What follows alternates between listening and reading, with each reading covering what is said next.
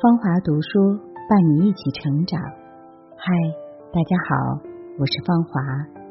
今天我们来分享《做内心强大的自己》这本书第五章的第五小节，题目是“不要抵制批评，批评让你头脑保持清醒”。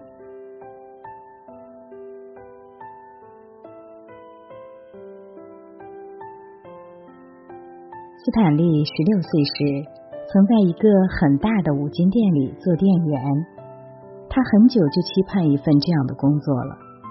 他相信自己有着远大的前途，为将来能做一个成功的五金销售员，他很努力的工作，并从各个方面提高自己的素质。他一直以为自己很上进，但是他的经理却不这么认为。你还是走吧，你根本就不懂做生意，你还是到赛强铸造厂去做铸造工人吧。你那些蛮力，除了能做那种工作外，一无是处。这样侮辱一个年轻人，想必已然过分到了极点。本来他一直认为自己做的不错，而且也尽力了，没想到会是这样的结果。不但被辞退、丢了工作不说，还凭空遭受一番奚落。那他是否真的准备到铸造厂去了呢？他头脑里充满的真是一些与做生意毫无相关的东西吗？他无疑受到了很大的打击，并被击倒了。他在人生的第一次冲锋中败下阵来，但是他并没有垮下来。他重整旗鼓，下定决心，一定要取得胜利。你可以辞退我，但是你消减不了我渴望成功的志向。他对那个残酷的经理反驳说：“只要我还活着，有朝一日我一定会开一个这样大的五金店。”他并没有吹牛。后来。斯坦利在他第一次失败的刺激下，坚持不懈的努力，一直到他成为全国最大的生产玉蜀黍壶的商家之一。假如没有这次沉重的打击，他恐怕永远只是一个平庸的推销员而已。在受到打击之前，他一直很满意自己的工作，这种自满的心理足以消解他那种。追求上进的冲劲儿，那个粗鲁的经理对他表现出来的无理蔑视，正好成了促使他上进的原动力。若非经受如此打击，他的一生恐怕会被改写。有时要想战胜不恰当的自满心理，经受一个沉重的打击，可能就是最好的方法。有一次发生的一件事，使得美国汽车铸造公司的总经理威廉 ·H· 伍定的自信心被完全粉碎了。他一直认为自己是一个很不错的演说家，因为他当过国会的议员，而且之前他的演说常常会赢得满堂的喝彩。一天晚上，他在一群煤矿工人面前发表演讲。这些工人中有的是外国人，有的则完全不识字。整个大厅里都被人挤满了，大家似乎都迫不及待的想听他的演讲。他的演说词准备的很详细，并且自我感觉还不错。演讲一开始，听众就鼓起掌来；遇到后面，欢呼声、鼓掌声也愈大。他自己也相当的满意，以为这次的确讲的不错。到演讲结束时，热情高涨到了极点，他们狂热的喝彩声差不多持续了整整十五分钟。然后，当他很高兴的坐下时，他对旁边坐着的一个新闻记者说：“他们对我的演讲似乎很满意。”那个新闻记者答道。你难道不知道这群听众中只有三到四个人会讲英语吗？那他们为什么会鼓掌呢？武定问。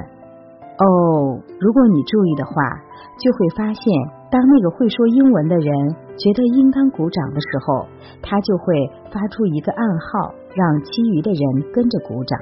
提起这件事，武定后来回忆说：“后来，当第二个人上台演讲时，我才发现情况的确如此。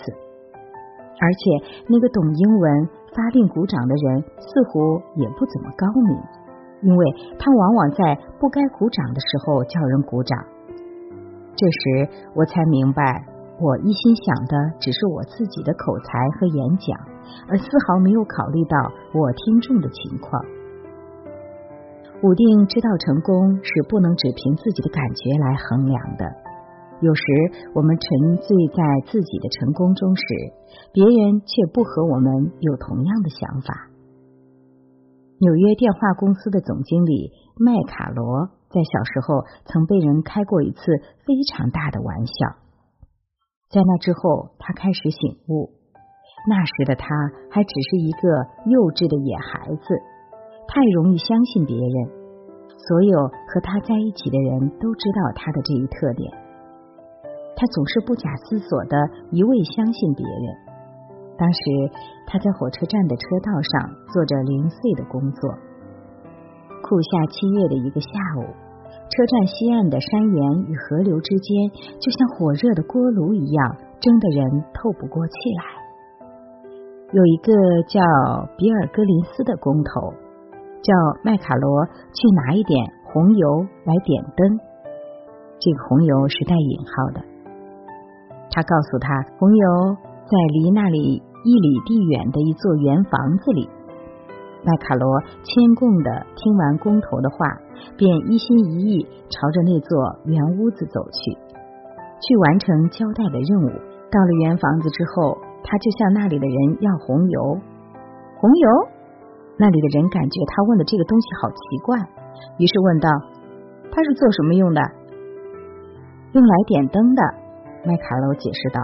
“哦，我知道了。”那个人心里明白了，于是就对麦卡罗说：“红油在那边那个圆房子的油池里。”于是麦卡罗在那滚烫的焦煤渣上又走了一里多路，结果到达后，那里的人告诉他那儿并没有什么红油，而且也不知道哪里会有。他们建议他最好还是到站长办公室去问一问。于是麦卡罗又迈开脚步继续往前走。结果那个炎热的下午，他从这个面带笑容的同事面前走到那个面带笑容同事的面前，但是却仍旧没有找到所谓的红油。最后他实在没办法了，便跑去问一个年老的工程师。这个慈祥的老工程师可怜的看着他说。孩子，那些红光只是在红玻璃下映射出来的，他们欺骗了你。你到工头那里去跟他评评理吧。那个工头当时肯定想不到，当初跟他开玩笑的对象会是未来的纽约电话公司的总经理。谁也不会料到，这个看起来有点愚笨的小孩，将来手下的职工会发展到六万之多。麦卡罗经历过这次教训后，便觉得这样被人玩耍的孩子脑子肯定有问题。于是他知道了，应当学着把眼睛睁大点，耳朵张开些，同时要明白，脑袋不只是用来放帽子的。麦卡罗得到了一个很重要的教训：不过分相信，依靠别人。但是他并没有走向另一个极端。对所有人都抱着猜疑的态度，这也是受到嘲弄和批评的人容易掉入的另一种陷阱。对于那些批评我们的人，不管他们的动机有多恶毒，我们也不可因此去猜忌身边每一个人，把所有的人当成自己的仇敌。这种想法是很危险的。大人物难免会受到一些不公正的批评。无理的侮辱以及恶意的诽谤，人人都崇拜的民主主义的偶像，大圣哲杰文逊就曾经被人用泥团和臭鸡蛋打过。一个一心服务于大众的人，如果不曾受到别人的侮辱和记恨，就称不上一个成功的大政治家。因为他的许多决策往往会触及某些人，特别是那些当权者的利益，因此他受到侮辱也就在所难免了。每个人都会有仇敌。那些大人物的仇敌往往比普通人更多，不过敌人的数目并不要紧。伟人们就常常能充分利用敌人的诋毁而得到更高的地位，因为面对敌人的打击，他们并不是怨天尤人，而是在敌人的攻击面前把自己认识的更清楚。敌人的批评往往都有一定的道理。而许多人对待批评的态度是，不管自己是对还是错，总是想方设法替自己辩护。长此以往，这样就会慢慢的养成一种自以为是的观念。顽固不化的人，往往就是那些思想简单、智力有限的人。这句话很有道理。美国救生圈公司副总经理。兼美国航空救生公司的总经理查尔斯·皮兹有一次不得已开除了一个很有希望的年轻高级职员，就是因为他不能以正确的态度接受别人的批评。这个青年开始是一个小职员，到后来才一步一步升上来的。因为他很有才干，而且人缘也不错，所以升得很快。一直升至该公司工程统计部的主任，负责该公司各项工程的预算。一天，一个速记员查出他的估算中有两千美元的差错，于是赶紧汇报给了他的上司。后来，这事也被皮兹知道了。但是，当年轻的主任知道这件事情后，他表现得非常愤怒。这个速记员有什么资格去查问我的核算？他气愤的说，而且他不应当把这个错误提出来。但是你得承认，你的核算确实是出现错误了，对吗？皮兹问他。是这样的，他答道。那你还认为速记员不应该说出来，让公司蒙受损失，从而让你保留自己的威严吗？这位年轻的主任以为理当如此，皮兹便耐心的规劝他，告诉他如果这样做就很难做成一番大事。过了一段时间后，大家渐渐把这件事忘记了。一年之后，这个主任递交了一个关于美国中西部的某项工程的两万美元的预算。这名主任的上级主管在核对了他的预算后。觉得这个数目还远远不够，至少应当再增加一倍。他把这事告诉了皮兹，于是皮兹便把这个主任叫来。结果你肯定想象不出这位主任对皮兹说了些什么。他说：“我知道你是想利用这项工程来陷害我。你们一直因为上次的事情记恨于我，于是你故意让工程师说是我计算错了。我的计算没有错。”是你在欺侮我，皮兹回答说：“那好，你自己去请几个工程师来再计算一下，看看是什么结果。”最后，在无可争辩的事实面前，他只有承认是他计算错了。于是，皮兹对他说：“很抱歉，我们无法接受一个连公正的批评都不能接受的人。看来，我们以后只能各走各路了。”像这个青年人的这种态度，实在是万万不可取的。总是把自己的错误归咎于别人，认为别人在有意倾轧自己，而以为自己是完美的。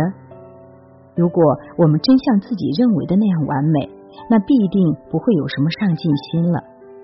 一个人一旦产生了这种观念，在社会上便很难立足。好了，今天我们的分享就到这里。让我们下期再见。